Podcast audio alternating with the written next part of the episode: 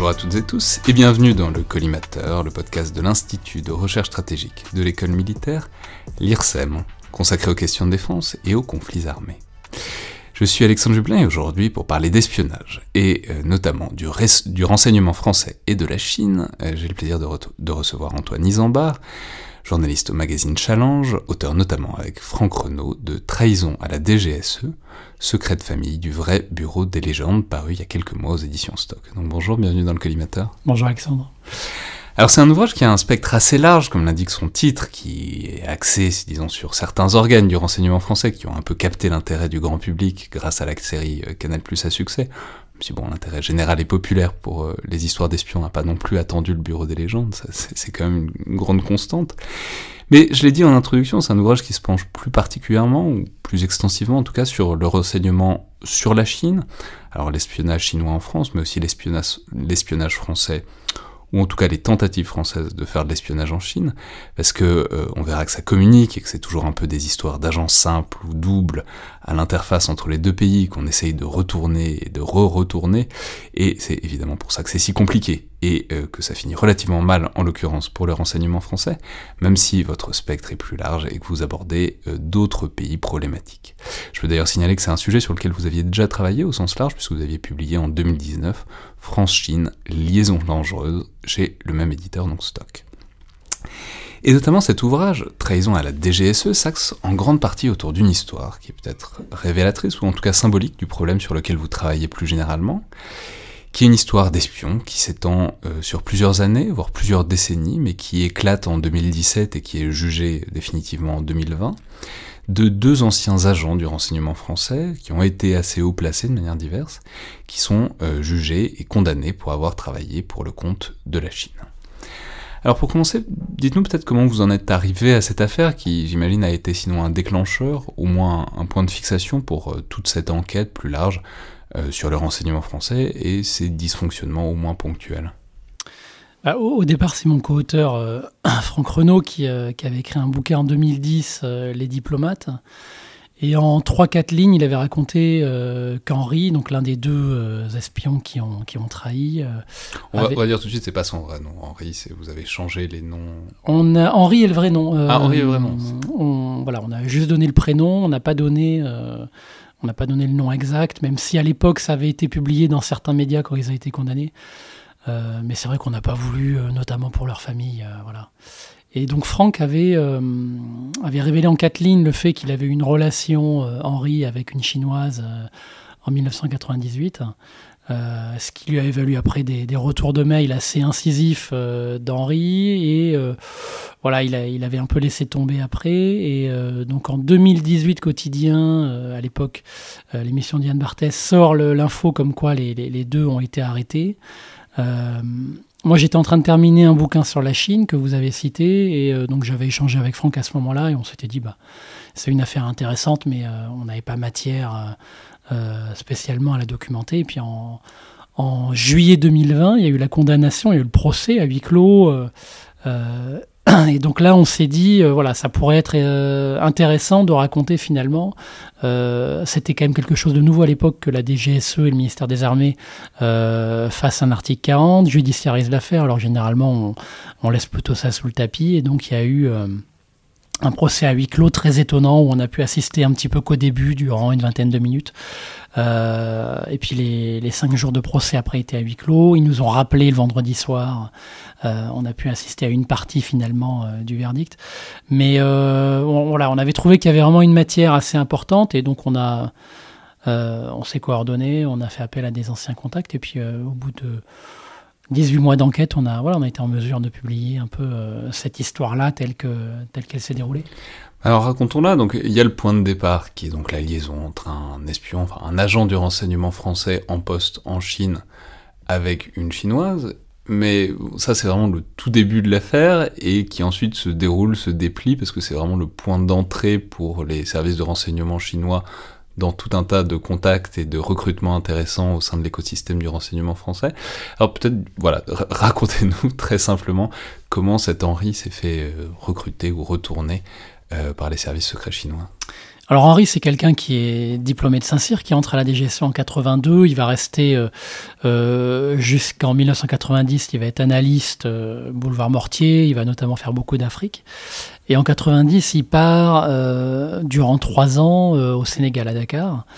donc plutôt sur des domaines de renseignement politique et, militaire. Il revient en, en 93 boulevard Mortier euh, et il va prendre là une unité qui est assez euh, sensible, euh, qu'on appelle CEOPS pour le contre-espionnage opérationnel. Donc il va mener des, des opérations, il va piloter des opérations sur des agents de renseignement étrangers qui évoluent, on va dire, dans un environnement européen et, mondial. Et en, en 96, il est nommé chef de poste à Pékin, qui à l'époque est une et un poste qui est, qui est important, mais qui est quand même loin d'être stratégique pour la, DGSE et d'ailleurs pour la France, qui ne fait pas du renseignement euh, et de la Chine un, domaine quand même très important.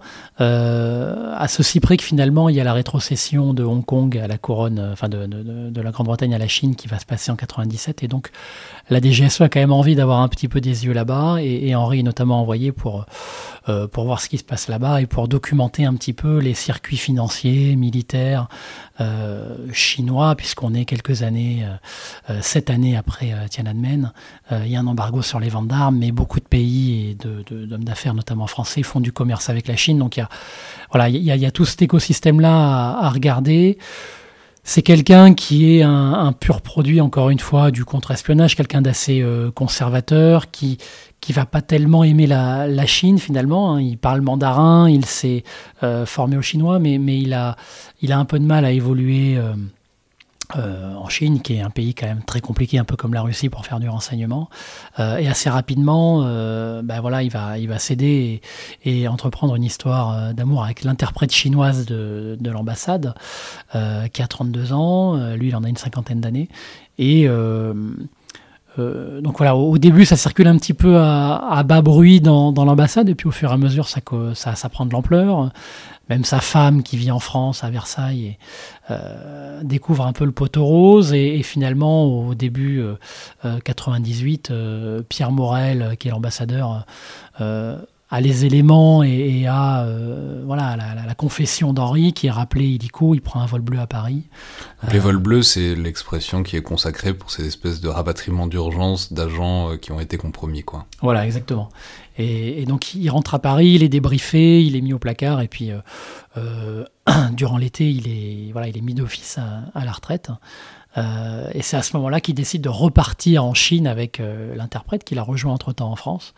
Et donc c'est ça, c'est à l'automne 98 qu'il va commencer finalement à, coopérer, à rencontrer les services chinois, en l'occurrence le, MSE, ministère de la Sécurité de l'État, qui est le plus important service de renseignement chinois, qui fait du du contre-espionnage, du renseignement extérieur, euh, qui fait 200 000 agents, alors que voilà, la, DGSI c'est 4500, la DGSE c'est 7000, donc c'est vraiment quelque chose d'important. Et, et, donc il va, voilà, il, va, il va donner un petit peu les clés euh, aux Chinois de euh, bah, comment fonctionne la DGSE, comment...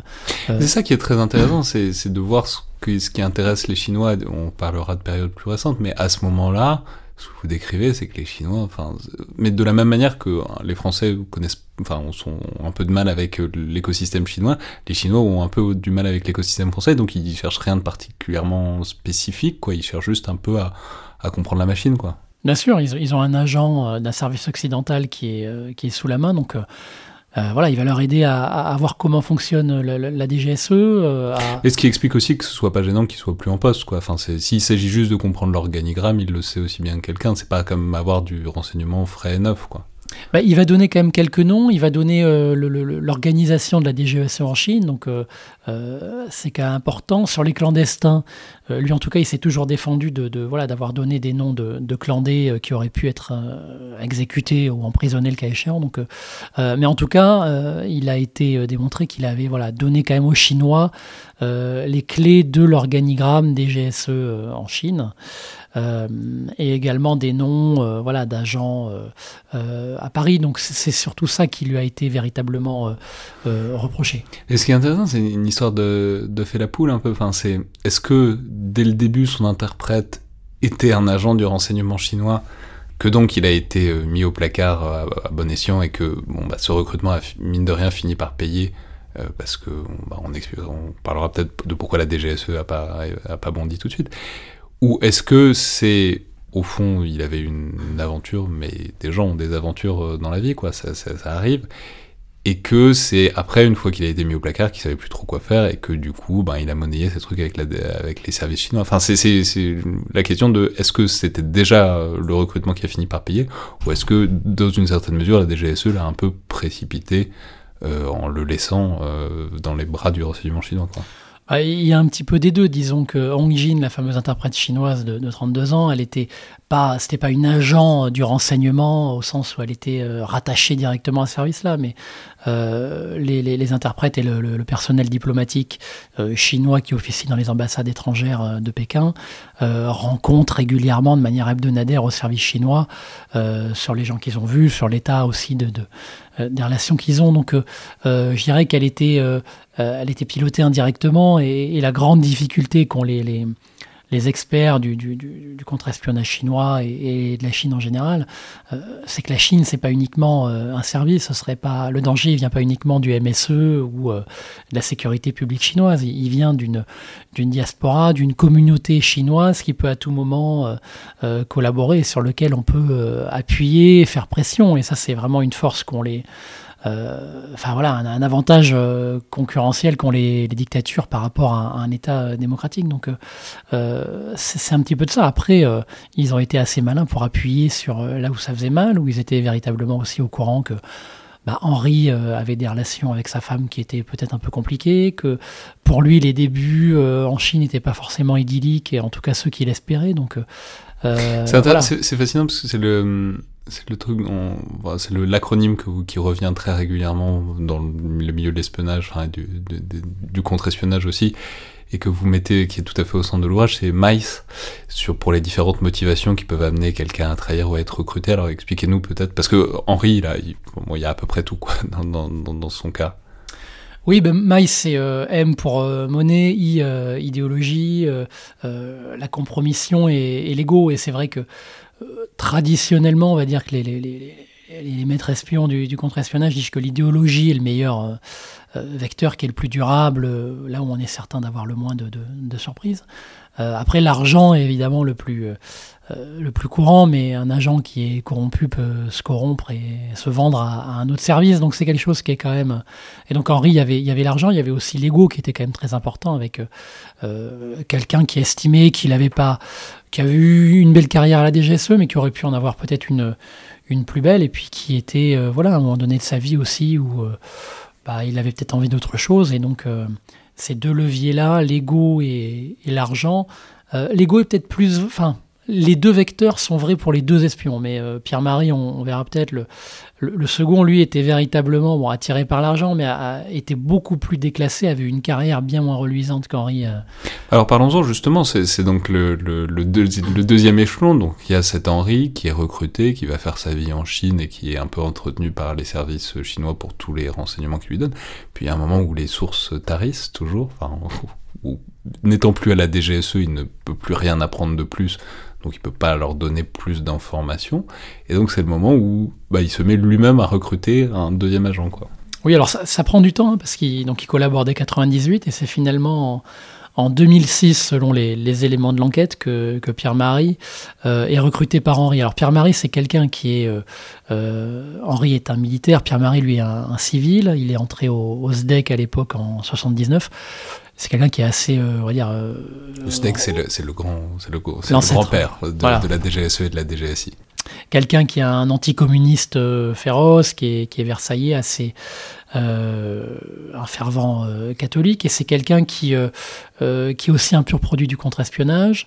qui a eu une carrière, on va dire, qui a un cas, qui a, il, a, il, a, il a été quand même le chef du bureau de subversion, où il a couvert un petit peu euh, notamment tout ce qui était organisation de masse, le mouvement des Brigades Rouges.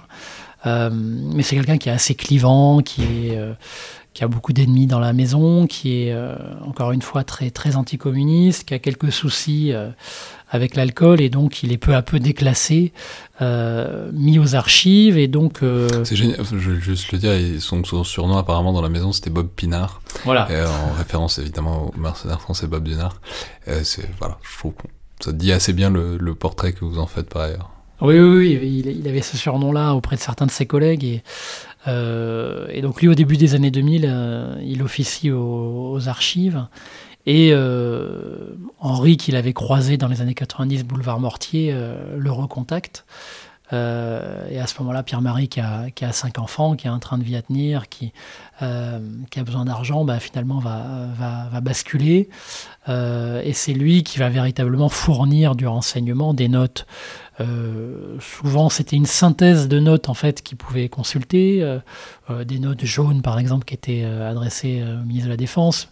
Euh, beaucoup de choses sur l'Afrique, sur la Crimée en 2014. Euh, euh, voilà, ce qui vraiment intéressé de ce qu'on a pu percevoir, hein, les Chinois, était l'Afrique et le Moyen-Orient. Et donc là, Pierre-Marie va leur livrer des notes par le truchement d'Henri qui revient en France, en terrain neutre en Thaïlande.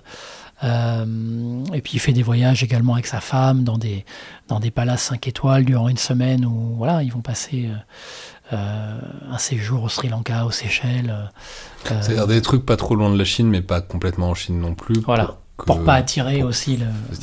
C'est bien de garder un minimum de discrétion quand même, quoi. Mais euh, juste, vous, y avez fait quelques références. Ça, c'est une partie un peu mystérieuse du truc. Donc, si on est dans le maïs, donc monnaie, compromise, ego, ok. A la partie idéologie. Et ce qui est intéressant dans ce que vous nous décrivez, c'est que les deux sont des Versaillais, catholiques, un peu de vieille famille, enfin de voilà, de très ancrés plutôt à droite. Euh.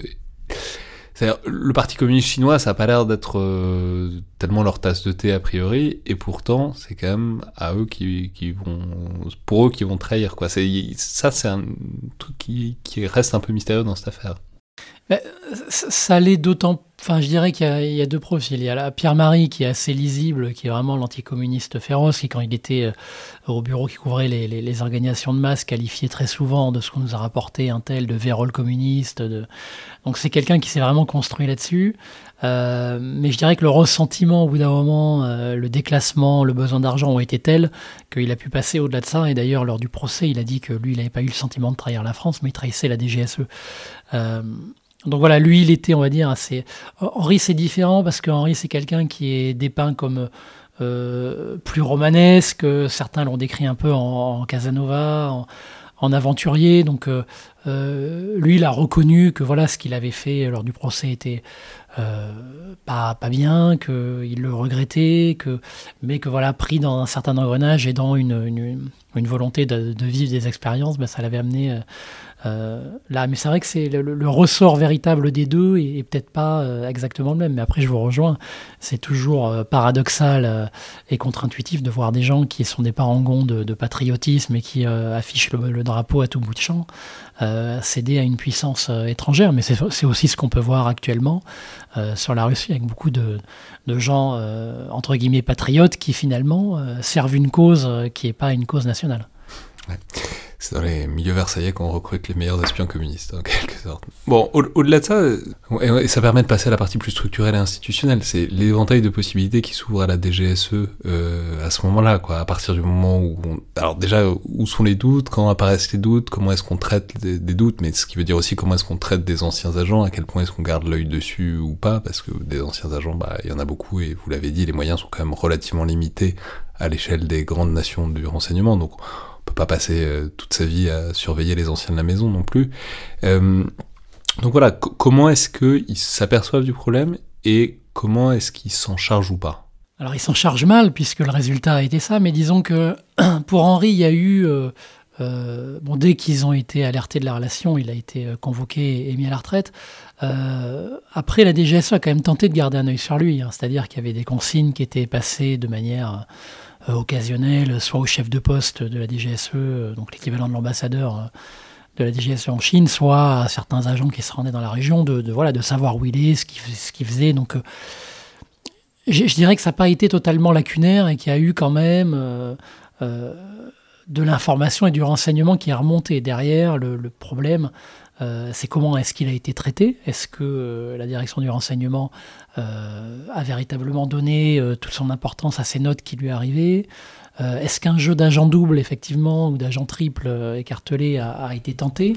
Est-ce que vous évoquez, enfin c'est l'hypothèse qu'un témoin, un témoin anonyme euh, de la, de la maison dit, c'est, ça paraît bizarre qu'ils aient pas essayé de le re-retourner, enfin que, que ce, personnage si problématique, identifié comme problématique, sur lequel il y avait des informations, ça paraît pas de la négligence. Peut-être qu'ils ont essayé de le re-retourner pour le compte de la France ou de faire passer des fausses infos par lui. Ça paraît étrange quand même qu'ils aient juste oublié euh, à quel point ça pouvait être un danger. Oui, non, bien sûr. Il y a, ce témoin, enfin ils sont, ils sont euh, quelques-uns à, voilà, nous avoir effectivement dit, qui étaient à, l'époque euh, dans la maison, que ça paraît impensable et, absolument illogique et irrationnel que, que la DGSE n'ait pas tenté effectivement bah, de, voilà, de, de, le faire revenir à elle, de, du coup de lui donner du renseignement un peu, un peu bullshit, un peu mitonné pour donner aux Chinois, mais, mais en tout cas ça n'a pas marché. Euh, et donc voilà, on n'a pas eu d'éléments en tout cas palpables là-dessus. Mais monter une telle opération, ça nécessite quand même, enfin voilà, ce que disent beaucoup, c'est vraiment un boulot d'officier traitant. De, de, faut être très bon, faut être créatif. Euh, est-ce que ça a été fait? Est-ce qu'on a été capable et en mesure de le faire sur la durée? Ça, visiblement, ça n'a pas été le cas. Le problème, c'est que euh, de l'extérieur, on juge forcément que les résultats, et les résultats, en l'occurrence, là, ils sont, ils sont vraiment pas brillants. En tout cas, de, de l'extérieur. Après, on ne sait pas quelles fausses informations sont peut-être passées aux Chinois, mais bon. Mais c'est vrai qu'il y a eu un trou noir durant cette zone-là, euh, notamment bah, de, de, fin des années 90 jusqu'au début des années 2000. après, on, on, peut imaginer que c'est évident que 2006, donc Pierre-Marie euh, est recruté euh, par le truchement d'Henri, la DGSE est aveugle parce que si elle avait identifié effectivement un lien entre les deux hommes et un lien encore plus avec la Chine, on peut clairement imaginer qu'il se serait passé quelque chose. Donc, je pense que sur Henri et les débuts, parce qu'Henri a quand même retourné vivre en Chine, il s'est installé sur l'île de Hainan où sont installés les, les sous-marins chinois. Donc, voilà, il y avait quand même une un faisceau quand même assez, assez, il aurait été compliqué de ne pas le voir. Euh, pour Pierre-Marie, ça a été plus compliqué. Donc, euh, euh, je dirais qu'elle a vraiment, elle a été aveugle et, l'erreur a été à partir de ce milieu des années 2000, puisque véritablement elle s'en rencontre en 2015 et c'est là où il y a un signalement de Tracfin. Tracfin qui en fait euh, euh, est chargé aussi d'étudier un petit peu les. les Tracfin, rappelons, c'est juste euh, ils suivent les mouvements d'argent, c'est ça leur métier quoi. C'est, ils font pas de contre-espionnage, ils sont là pour, ils voient les dépôts d'argent un peu soupçonneux et ce que vous indiquez, c'est que c'est juste la femme de Pierre-Marie qui fait des gros dépôts en cash à la banque, ce qui est bon, pas malin quand on veut quand on veut blanchir des paiements liquides pour de l'espionnage au profit de la Chine, c'est mieux de ne pas les déposer directement à la banque. Oui, oui, oui, non, c'était très amateur de revenir avec des, sommes de 10 000, 20 000 euros de cash euh, et, de les mettre à la banque familiale en Saône-et-Loire, c'est sûr que. Et, mais voilà, et Tracfin, c'est vrai qu'il y a une, notamment une des missions de Tracfin est de, surveiller, on va dire, l'environnement, euh, que ça peut être des fonctionnaires, des politiques, qu'il n'y ait pas d'anomalie. Bah là, à repérer ça assez, assez rapidement, et, euh, parce que Pierre-Marie était encore euh, agent actif de la DGSE à l'époque. Euh, et donc c'est à partir de là où finalement tout, tout après s'est mis en branle, où la DGSE bah, du coup a, a, mis en œuvre une traque, des interceptions, des suivis très importants de, de Pierre-Marie et, et d'Henri. Ils ont été passés au détecteur de mensonges, il y a eu pour à peu près 600 euh, 000 euros. Ça, c'est marrant. c'est marrant. Ce qui est marrant, c'est que, on y reviendra peut-être après, mais au procès, la DGSE leur présente la note, quoi. présente vraiment l'addition de combien ça leur a coûté de traquer les deux traîtres pieds nickelés. Ça coûte 600 000 euros, voilà, sur quelques années. Oui, il y, y, avait une. Enfin, via l'agent judiciaire de l'État, en fait, la, DGSE s'était portée euh, partie civile et demandait, alors au total, même un million d'euros, parce qu'elle estimait donc. Euh, environ 600 000 euros qui étaient liés à ce qu'elle avait dû dépenser en frais d'enquête, également en, démantèlement du dispositif de la DGSE en Chine. Donc euh, c'est peut-être ça en fait le plus aussi euh, qui est le plus compliqué parce que c'est des gens qu'on a immergés, si c'est des clandestins, durant de, longues années pour obtenir du renseignement. c'est des honorables correspondants qu'on a depuis longtemps et puis du jour au lendemain parce qu'on a le loup qui est dans la bergerie, ben, on doit tout démanteler.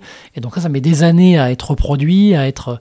donc ça, c'est vrai que c'est un véritable dommage qui a été causé à la DGSE. Euh, et donc elle demandait euh, voilà, un million d'euros euh, d'atteinte à son image et pour rembourser ces fameux frais d'enquête qui avaient été dépensés. Atteinte à son image, c'est un peu. Enfin, il y, a un côté, bah, ils ont un peu s'en prendre quand même, mais bon, c'est un peu leur métier à la base. Mais justement, puisqu'on passe au procès, c'est un enjeu, et puis c'est une tension que vous décrivez assez bien. C'est faire un procès ou pas faire un procès. Enfin, il y a cette tentation, apparemment toujours dans la DGSE, de régler les trucs en interne. Euh, peut-être c'était ça la tentation aussi pour Henri, de, de, de, le retourner, qu'un agent n'est jamais perdu dans une certaine mesure, etc et de ne pas faire de procès, parce qu'en plus, faut, apparemment, il faut avoir des autorisations qui remontent assez haut pour euh, engager des poursuites judiciaires. Or là, bah, ils y vont quand même. Ils font quand même le procès. Vous me disiez au début, c'est ça qui est, sortait un peu de l'ordinaire. Donc pourquoi? Pourquoi pourquoi sur ce coup-là, il fallait euh, aller en justice? Bah, Il y avait un moment, euh, donc on est quand l'article 40 a lieu, on est en 2017. Euh, mais voilà, depuis 2015, véritablement, euh, la DGSE, la, DGSI ensuite a été mise dans la boucle. Mais euh, il y a eu tellement d'éléments, si vous voulez, qui avaient été récoltés par la DGSE puis par la DGSI, sur notamment des traces de virement. C'était environ 360 000 euros entre les deux qui ont été euh, où, euh, où, la justice a pu vraiment identifier euh, qu'ils avaient perçu ces sommes-là, même si c'est peut-être davantage.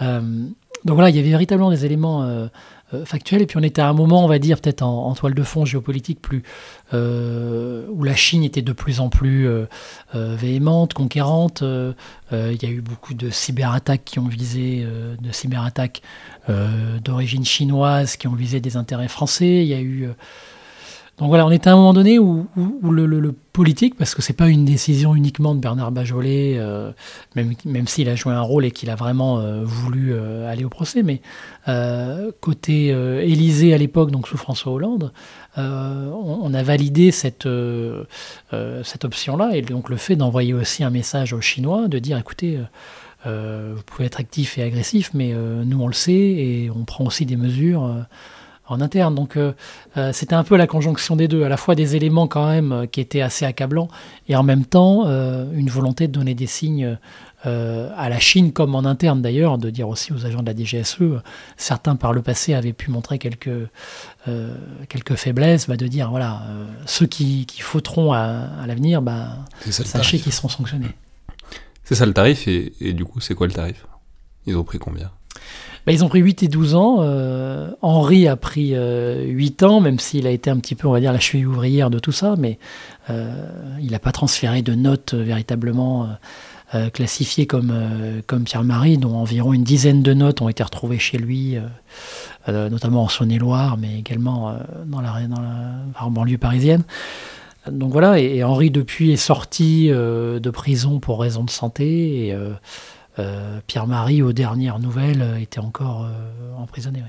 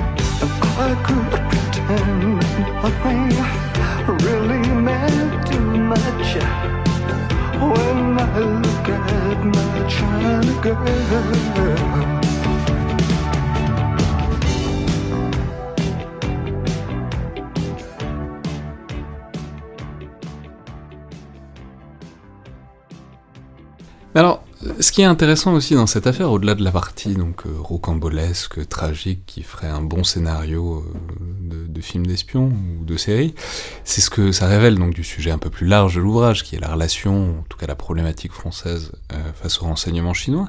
Parce que c'est tout bête, mais la présence et la centralité de, de, Henri, par exemple, sur ces dossiers chinois, bah, c'est aussi lié au fait qu'il y avait originellement pas énormément de monde qui parlait mandarin, quoi, enfin qui était sinisant euh, dans l'enseignement français. Donc, est-ce que vous pourriez peut-être nous faire le tableau de cette sorte de retard, quoi, et puis de, de montée en puissance progressive sur le dossier chinois dans l'univers français du renseignement? Vous avez commencé tout à l'heure à nous dire que au début des 90, c'était pas stratégique. Donc, où, quand, comment est-ce que ça le devient euh, la Chine? Bah, Disons que c'est vrai que dans les années 80, 90, 2000 finalement jusqu'aux années 2010 où vraiment là, la puissance chinoise a émergé, où on a commencé à se dire euh, au niveau politique que c'était un objectif et donc il fallait que les services nous rapportent de la matière là-dessus. Euh, la Chine n'a pas véritablement été le, focus central de nos services. Et donc il y avait assez peu de... Euh, à la fin des années 90, par exemple, au contre-espionnage, il y avait un seul analyste qui était chargé de la Chine. Euh, à la DGSE, donc c'est quand même assez, euh, assez faible. Euh, c'est vrai que c'est pas très grand, il n'y a pas grand monde en Chine, donc un, seul, un, seul bonhomme, ça devrait le faire. Quoi. voilà. Donc ouais, non, et puis après, bon, c'est un petit peu... je dirais, en fait, les, les, services, mais c'est vrai également à la DGSI, se heurtent finalement à, plusieurs problèmes. Le problème, c'est trouver des signisants qu'on peut estimer fiables et une méfiance un petit peu euh, organique. Et donc euh, ça, c'est pas évident. Euh, c'est très compliqué de faire du renseignement en Chine comme en Russie. Enfin, c'est un petit peu des enfers où, où les espions occidentaux sont suivis, tracés en permanence. Donc il y a eu assez peu finalement quand même de ce qu'on nous a rapporté de, de, de, de renseignements de première main obtenus sur le sol chinois. Euh, et il y en a eu, euh, euh, généralement, voilà ce que, ce que disent les espions, c'est, les espions, c'est que sur la, la Chine ou la Russie, c'est peut-être plus simple d'en faire via les pays périphériques, où on peut avoir un peu plus de marge de manœuvre, que dans ces pays-là où véritablement on va avoir les agents du, du MSE, du FSB ou du, euh, ou du GAO, de n'importe quoi, qui vont véritablement traquer. Euh, Ce que vous décrivez, c'est qu'ils sont très lourds. En, Chine comme en Russie, les services de contre-espionnage, c'est pas, pas, pas dans la dentelle, quoi. Il y, y, a deux types qui vous suivent dans la rue tout le temps. Enfin, c'est très. Euh, très bah, je sais pas si c'est très ouvert ou pas subtil, mais en tout cas, c'est. Bon, ça se voit. Oui, oui, non, puis on nous avait raconté, enfin en Russie par exemple, hein, euh, un diplomate qui arrive en, en Russie, bah, une fois il, a, il va dans un bar, il se retrouve avec une, blonde ravissante à côté de lui. Euh, le lendemain, c'est une brune euh, tout aussi ravissante. Et le euh, sur le lendemain, c'était un homme. Donc voilà, il y, a une espèce de, bah, d'agressivité, de vouloir un petit peu faire de la tentation partout. Et, ouais, c'est pas, c'est simple quoi. Enfin ça a l'air très très. je veux dire, on, on, lit un roman de John le Carré, on voit c'est des trucs à 12 bandes, etc. Ce que vous décrivez, c'est que il y a ça, et puis il y a aussi des trucs beaucoup plus basiques et bas du front et qui marchent tout à fait bien aussi, quoi. Oui, oui, non, mais c'est ce qu'on a voulu montrer aussi, c'est qu'à travers ces, ces, deux trahisons, puis il y a même eu d'autres, euh, dire, signes de faiblesse d'autres agents, c'est que finalement, euh, ces espions, c'est pas du tout euh, James Bond, ou c'est quand même, il y, a, y, a des failles humaines, y a le, le, levier du ressentiment, de l'argent, c'est quelque chose qui marche très bien, et, et voilà, après, sur véritablement la montée en puissance de la, de la DGSE en Chine, enfin, même aujourd'hui, encore aujourd'hui, euh, la DGSE est perçue comme un service qui est très compétent dans le contre-terreau, euh, en Afrique, au Sahel, au Moyen-Orient, mais sur la Chine, c'est pas véritablement, c'est pas un objectif politique en fait pour, euh, pour la France. Donc je dirais qu'à la limite, euh, c'est un petit peu euh, dur de charger la DGSE euh, et de dire qu'on a des espions qui sont mauvais parce que le, focus politique et l'orientation politique, quand on regarde les fameux PNOR, Plan national d'orientation du renseignement des dernières années, alors des deux dernières années, on a mis beaucoup plus quand même de renseignements économiques et financiers, de renseignements technologiques, mais depuis quasiment une vingtaine d'années, enfin depuis les attentats de 2001 aux États-Unis, puis après surtout depuis les attentats euh, de 2015 en France. On a été dans une, époque d'âge d'or et de, fin de, focus unique quasiment sur le contre-terreau et euh, les domaines qui relevaient du contre-espionnage, euh, de, voilà, de renseignements scientifiques qui menacent aussi. c'est un petit peu ce, enfin, voilà, ce que disent beaucoup de, d'espions, c'est qu'il y, y, a un petit peu de menace. Il y a une menace sociétale que fait peser par exemple le terreau. Euh, et puis il y a les menaces vitales, un peu stratégiques. Et là, on est véritablement dans le contre-espionnage, dans des services adverses qui vont essayer de, bah, de capter euh, nos, nos, nos, nos, intérêts euh, nucléaires, scientifiques, de, l'influence, en fait, qui menace en fait ce, qui est, ce qui fait notre force, ce qui menace la place de la France dans le monde, ce qui menace notre essence. et probablement, et, voilà, nous on l'a, on l'a noté, mais de, de, beaucoup de chercheurs le, le soulignent, il y a eu un un manque et il y a le, contre-espionnage et la volonté d'acquérir du renseignement sur les pays probablement comme la Chine qui ne sont pas une menace euh, au sens sécuritaire et terroriste du terme, euh, c'est véritablement le parent pauvre du renseignement aujourd'hui.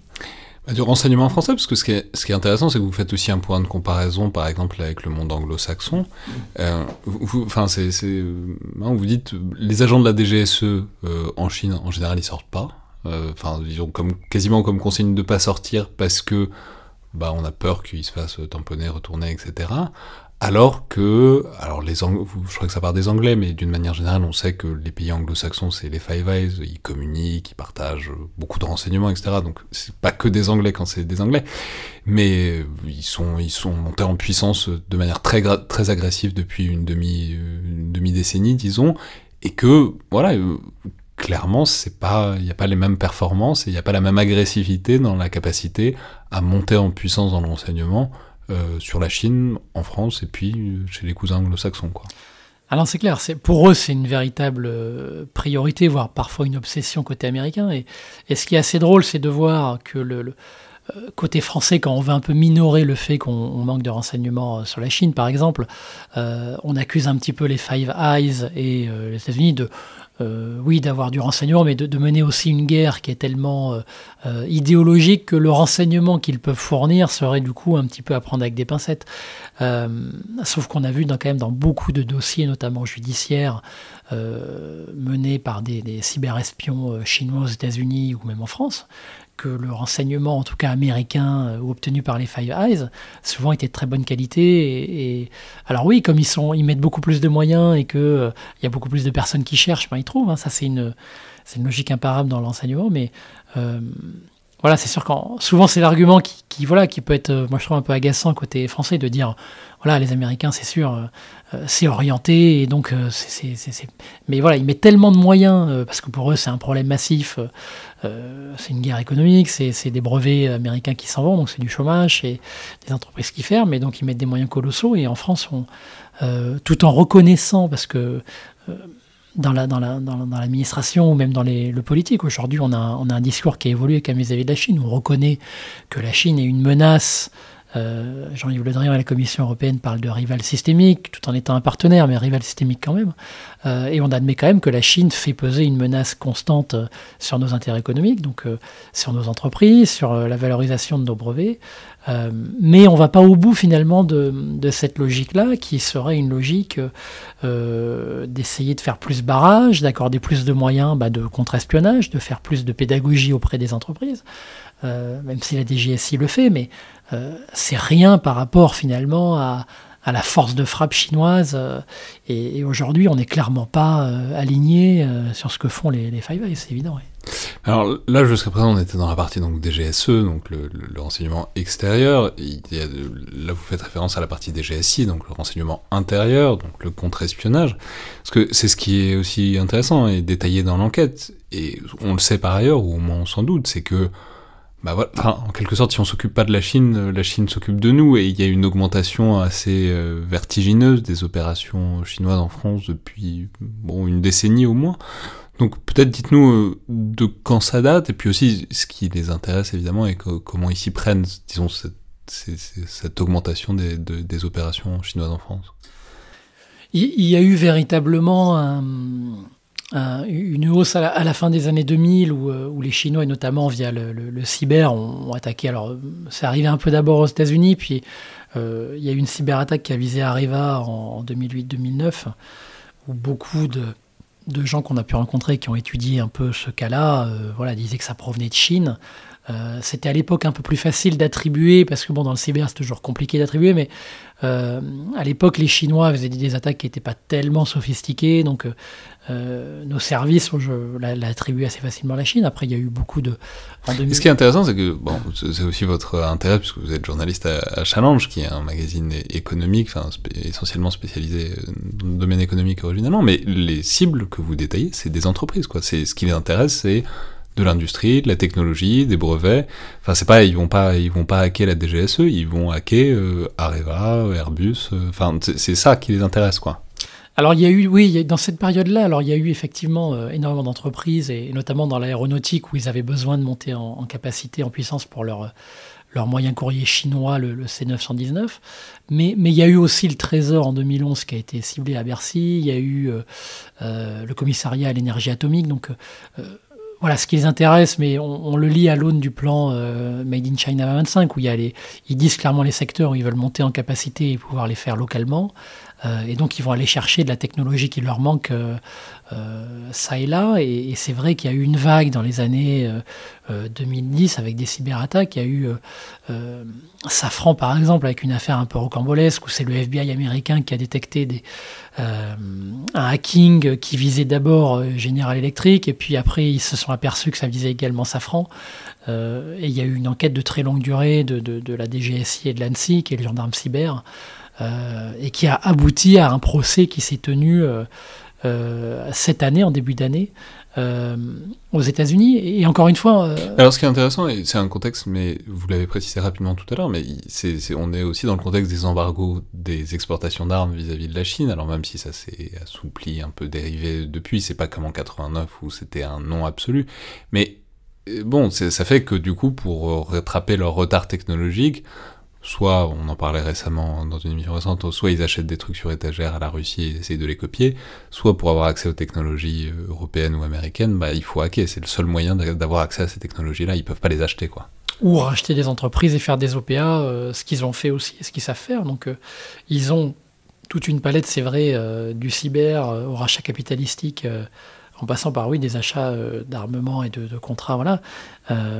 mais c'est vrai que ce qui a été gênant véritablement, c'était cette cet espionnage industriel et économique et qui a, qui a heurté, c'est notamment la, DGSI qui a une sorte de, euh, de classement en fait qui ventile un petit peu les pays les plus agressifs d'un point de vue économique. Donc ça mouline les, euh, les infractions euh, dans, les, dans les entreprises, les, les OPA, les cyberattaques.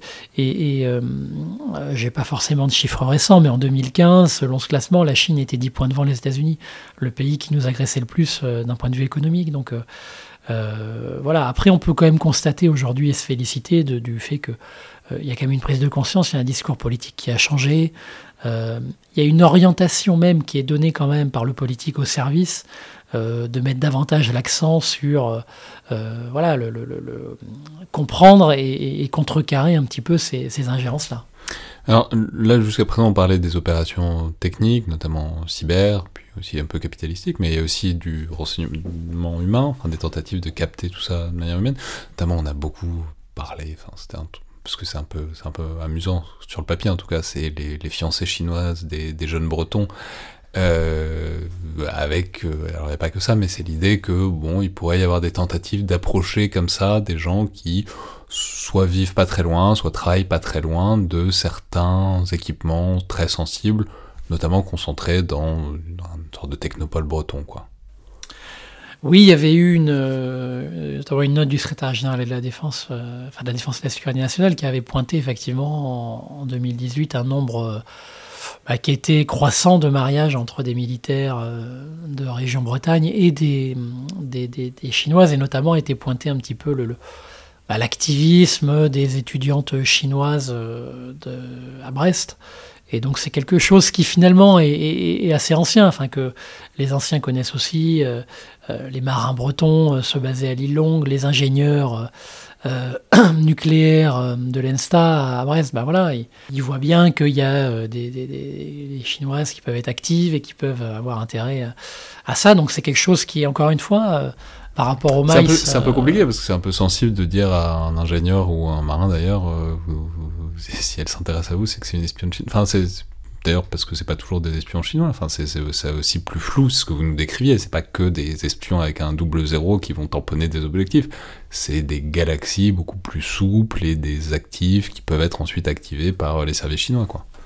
Oui, puis il y a encore une fois, enfin, euh, pour les gens qui travaillent dans ce milieu-là, qui sont donc habilités euh, secret défense, euh, s'ils sont mariés en couple ou même que leur petite amie, voilà, est chinoise, russe, nord-coréenne ou iranienne, euh, pas évident qu'ils gardent l'habilitation. Donc, euh, euh, oui, il y a peu de mariage avec des Nord-Coréens quand même en général. pas le, il y en a peu, oui. Pas... mais ce que, alors, donc ça, il y a ce truc-là parce que c'est un peu, voilà, c'est un peu croustillant, mais ce que vous décriviez aussi, c'est, il faut peut-être en dire un mot, les, stratégies de tempe grise, c'est-à-dire au lieu d'aller recruter des, jeunes, des jeunes fiancés, plutôt aller chercher des scientifiques émérites euh, et leur offrir des ponts d'or vers la Chine et du coup récupérer peut-être aussi des technologies qu'ils ont développées quoi.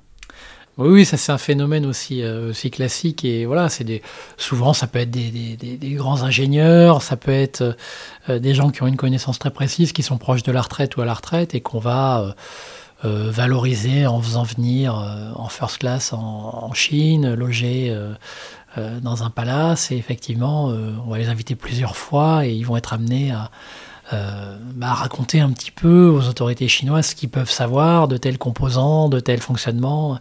voilà, ça, ça s'est vu. on, appelait, on, appelait, ça notamment la, technique de la lamproie, un petit peu qui se déploie, et ça avait été le cas pour la SNCF dans le ferroviaire, où il y avait eu beaucoup de. Les Chinois en fait débriefaient beaucoup, faisaient beaucoup d'appels d'offres par exemple, ça avait été vu euh, et c'est comme ça qu'ils ont réussi à avoir leur train à grande vitesse. Euh, donc oui, ça c'est quelque chose qui est assez... Ils faisaient des appels d'offres, du coup il y avait des gens qui répondaient avec euh, des, des, caractéristiques, etc. Et à la fin l'appel d'offres était déclaré nul, donc voilà, ça avait, ils avaient donné tellement d'informations dans l'appel d'offres qu'au final c'était même plus l'offre, l'appel d'offres était caduque et ils avaient l'essentiel des renseignements techniques et ils étaient capables de le faire eux-mêmes. Ça c'est quelque chose qui a, qui a été vu. Après, vous avez toujours de toute manière, et c'est ça euh, aussi la difficulté, et c'est pour ça qu'on est peut-être plus... Euh, il y a un devoir de pédagogie à faire, c'est que vous trouverez toujours euh, probablement des, scientifiques un peu naïfs, un peu, un peu synobéas, qui vont vouloir, voilà, sous couvert de faire des recherches scientifiques et de partager la connaissance, ben, coopérer avec la Chine et ne pas voir ben, que derrière, il y a aussi des stratégies de réinnovation côté chinoise, de captation de savoir. Donc, ça, c'est une vraie vigilance. Et, je pense que, encore une fois, si on veut un peu positiver et voir que euh, l'État, le gouvernement euh, avance un peu là-dessus, on voit qu'aujourd'hui, le, commissariat à l'énergie atomique, qui avait des contrats avec Huawei euh, ces dernières années, ben, le, le Matignon, l'été dernier, a interdit au CEA d'avoir encore des contrats avec Huawei, notamment des contrats doctoraux CIFRE. Euh, il y, a eu la même chose à Télécom Paris, où, euh, Huawei était très implanté, et on a interdit euh, d'avoir des contrats de cette nature-là. Donc il y, a quand même eu des avancées, mais après je dirais qu'il y a convaincre le monde scientifique que ces partenariats très lucratifs, donc très intéressants pour eux, bah, sont aussi source de, déstabilisation et de danger, c'est pas évident, et, c'est véritablement un problème, je dirais, plus culturel. Euh, voilà, que le, au Royaume-Uni ou aux États-Unis, c'est peut-être plus facile de le faire parce que, euh, encore une fois, il y a une pédagogie, qui est plus forte et il y a aussi une. Euh, et le renseignement en général dans ces pays-là est aussi mieux vu. C'est vrai que nous, si un chef d'entreprise va débarquer un agent de la DGSI, il le regardera peut-être avec des yeux plus effrayés qu'un patron londonien verra arriver quelqu'un du MI5. Donc euh, voilà, il y, a aussi, c'est vrai, un, travail à faire à, ce niveau-là. Oui, surtout dans un contexte où, si on parle de scientifique, où les universités les établissements de recherche sont invités à chercher des, des apports financiers extérieurs pour financer leurs activités. Donc forcément, s'il y a de l'argent frais qui arrive de Chine, c'est toujours plus compliqué de le refuser euh, quand c'est ce qu'on recherche structurellement, en quelque sorte.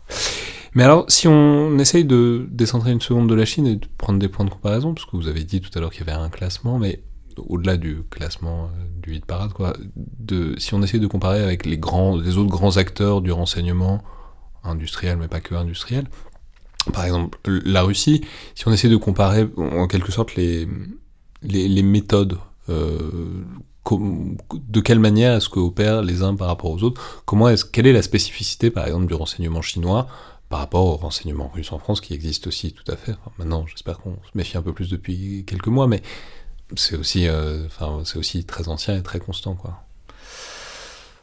Modestement, j'ai l'impression que, côté chinois, il y a une force de frappe qui est, qui, est très forte et surtout il y a une dominante euh, économique, industrielle, technologique qui est très forte euh, où véritablement ce qui les intéresse, je ne dis pas que le renseignement politique ou militaire ne les intéresse pas, mais euh, ce qu'on a en tout cas le plus vu et ce, qui m'a été le plus rapporté, c'était vraiment l'activisme pour, capter des savoirs et, pouvoir après créer, comme l'a dit Xi Jinping en 2049, à faire, faire trôner les technologies chinoises sur le toit du monde. Donc euh, il y, a encore un travail à... Et, voilà, et donc avec un, panel et une boîte à outils qui va du renseignement humain au cyber, euh, au rachat capitalistique, puisque la Chine a quand même une manne financière euh, très forte que n'a pas la Russie, par exemple. Euh, la Russie, on a plus le, sentiment que c'est le renseignement militaire, politique, les cercles de pouvoir décisionnels, ministériels qui les intéressent, même s'il y a eu évidemment des opérations de renseignement économique mené et parfois euh, même par le FSB, qui est le service de renseignement intérieur, mais qui n'hésite pas à mener des opérations euh, en, France dans des dominantes économiques. donc voilà, et après il y a une approche peut-être russe, encore une fois, c'est ce que ont rapporté certaines personnes, hein, c'est que la Russie a une agressivité très forte, les Russes n'ont aucun problème quasiment à être pris la main dans le sac sur le territoire français. Alors que pour les Chinois, c'est un vrai problème. Hein. Ils, ont plutôt une stratégie d'attirer à eux euh, en Chine des.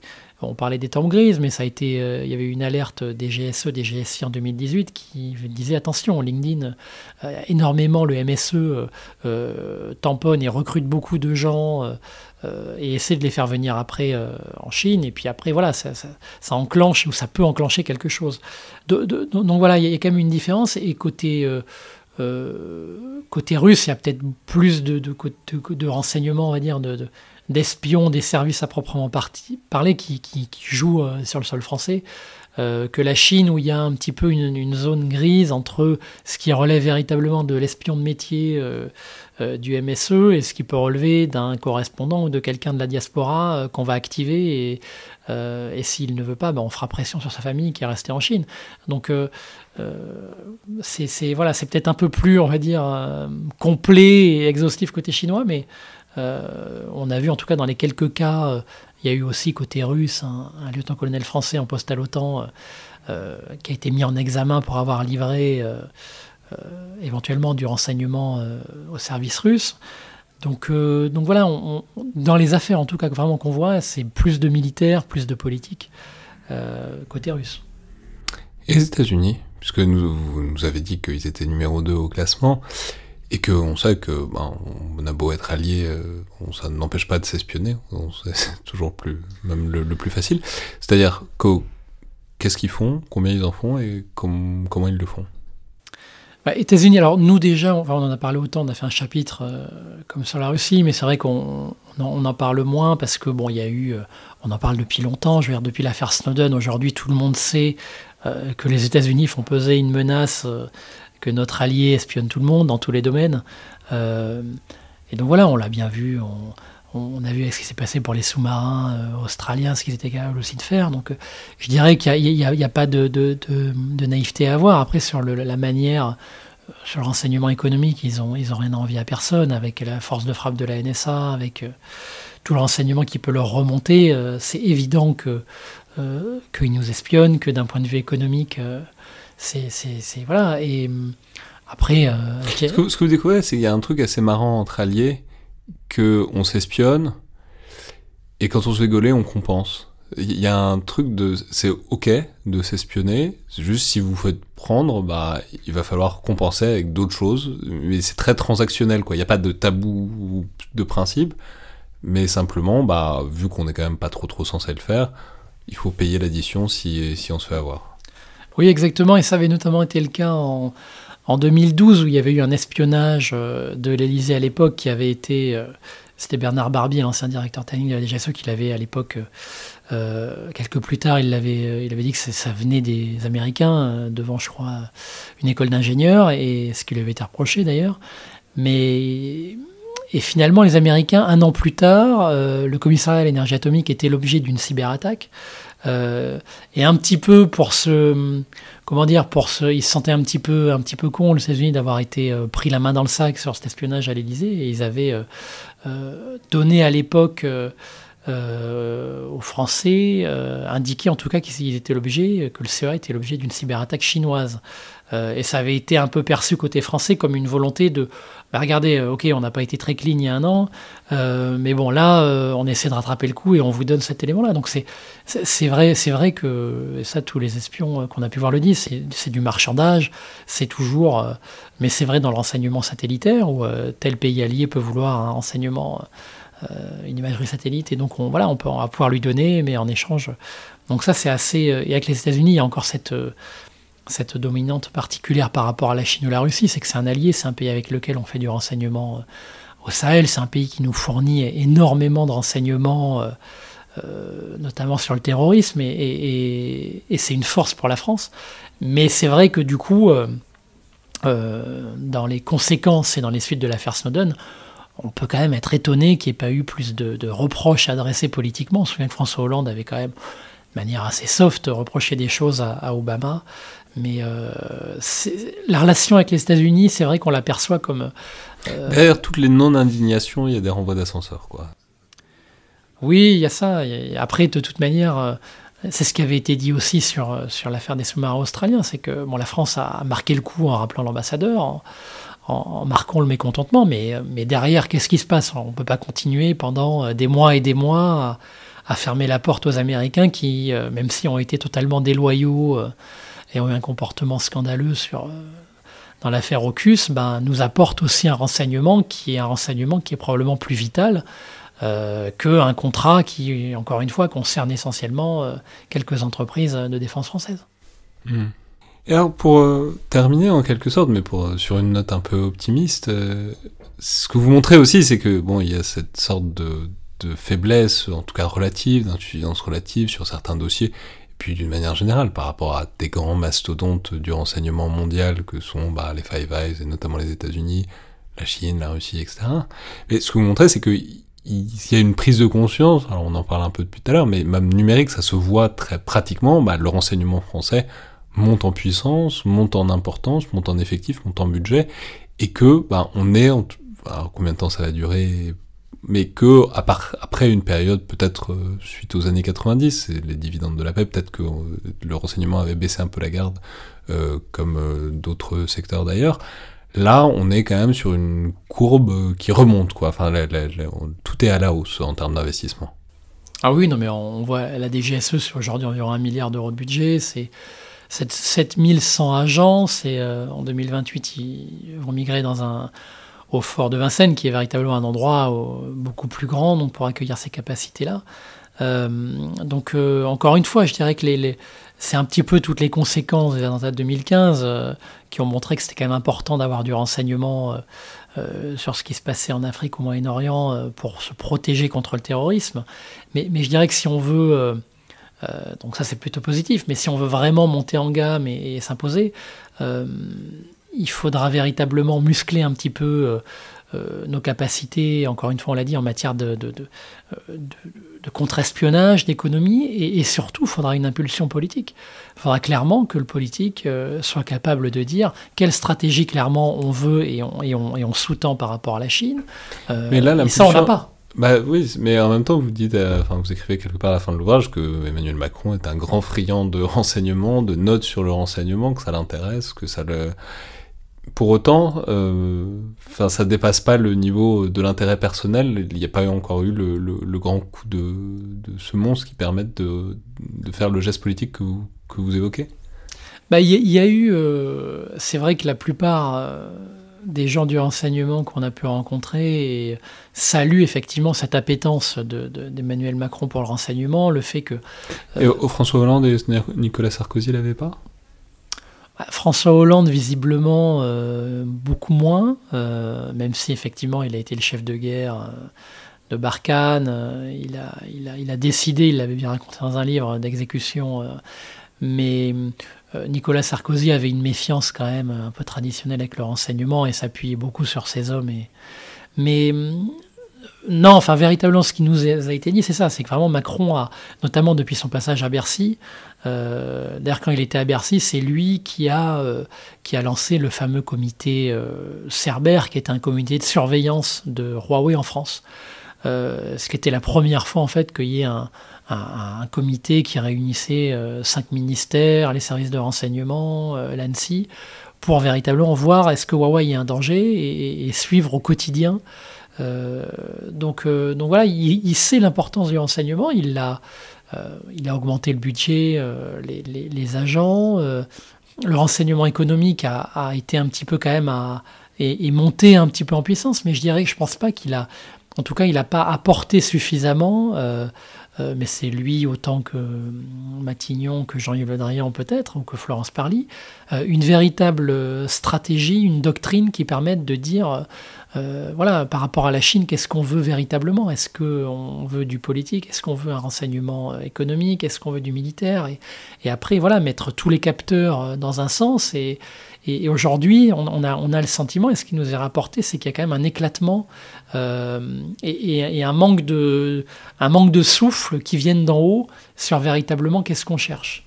Alors on n'est plus à la période de... Les moyens se déploient, mais il manque, euh, il manque la grande ligne directrice qui les, qui les pointe dans le bon sens. C'est le sentiment qu'on en a. Alors après, euh, évidemment qu'en interne, il y a des... Les gens travaillent, il y a des gens brillants, euh, voilà, mais on n'est plus autant de Jacques Chirac où il y avait une, une sinophilie et un alignement entre Jean-Pierre Raffarin, Dominique de Villepin, qui était quand même voilà, qui ont amené à beaucoup de coopération, de, de signes d'amitié, ou des plans euh, des plans à l'époque de la DGSE et même euh, d'autres services spécifiquement sur la Chine avaient été torpillés assez salement par le politique. Euh, donc voilà, il y a. Y que c'est deux personnalités politiques qui gardent de très grands liens, notamment économiques, avec la Chine depuis. Enfin, je veux dire, c'est suffit de voir ce qu'ils font depuis pour comprendre un peu rétrospectivement ce que ça pouvait indiquer pour l'époque où ils étaient en mandat, quoi. Oui, oui, non, c'est sûr. Et, mais voilà, encore une fois, l'impulsion politique, mais c'est pas évident. Hein, euh, mais j'ai le sentiment, encore une fois, que le, Royaume-Uni, même l'Allemagne, euh, qui a pourtant des intérêts financiers colossaux en Chine, euh, sont parfois peut-être plus avancés sur vraiment ce qu'ils attendent de la relation avec, avec en l'occurrence la Chine. La Russie, c'est peut-être plus facile à, appréhender, puisque la voilà, je pense qu'on a eu un gros choc de simplification, comme dirait voilà, et, même avant, au final, la Russie était quand même perçue comme une, quand même une menace militaire, mais pas forcément un pays qui nous menaçait économiquement euh, sur nos bases. Donc, euh, euh, mais je dirais que voilà, ça, ça va être probablement le prochain défi du, du, ou de la prochaine présidente. C'est de. je pensais qu'on enregistre cet épisode, on ne sait pas encore. Voilà, enfin, ça va être le, le, le, défi en tout cas des prochaines années, c'est de, de peut-être de réussir à apporter d'en haut au niveau politique une une orientation claire et, que tout, tout l'appareil finalement se mette en ordre de marche pour, euh, pour avoir voilà, du, du, renseignement de qualité. Euh, merci beaucoup Anthony Zambard. Merci à vous. Donc je rappelle euh, le titre de cet ouvrage paru il y a quelques semaines chez Stock. Trahison à la DGS, secret de famille du vrai bureau des légendes, qui parle donc de cette histoire sur, laquelle on a passé la première partie de l'épisode, mais aussi plus généralement fait un tableau, disons, de la DGSE, de ses orientations et de ses priorités du moment, euh, coécrit avec Franck Renaud. C'était donc le Collimateur, le podcast de l'Institut de recherche stratégique de l'école militaire. Je vous rappelle que toutes les notes, remarques et commentaires sont bienvenus par mail ou sur les réseaux sociaux de l'IRSEM, ainsi que sur les différents outils de notes et de commentaires d'Apple Podcasts ou de SoundCloud. Merci à toutes et tous, et à la prochaine fois.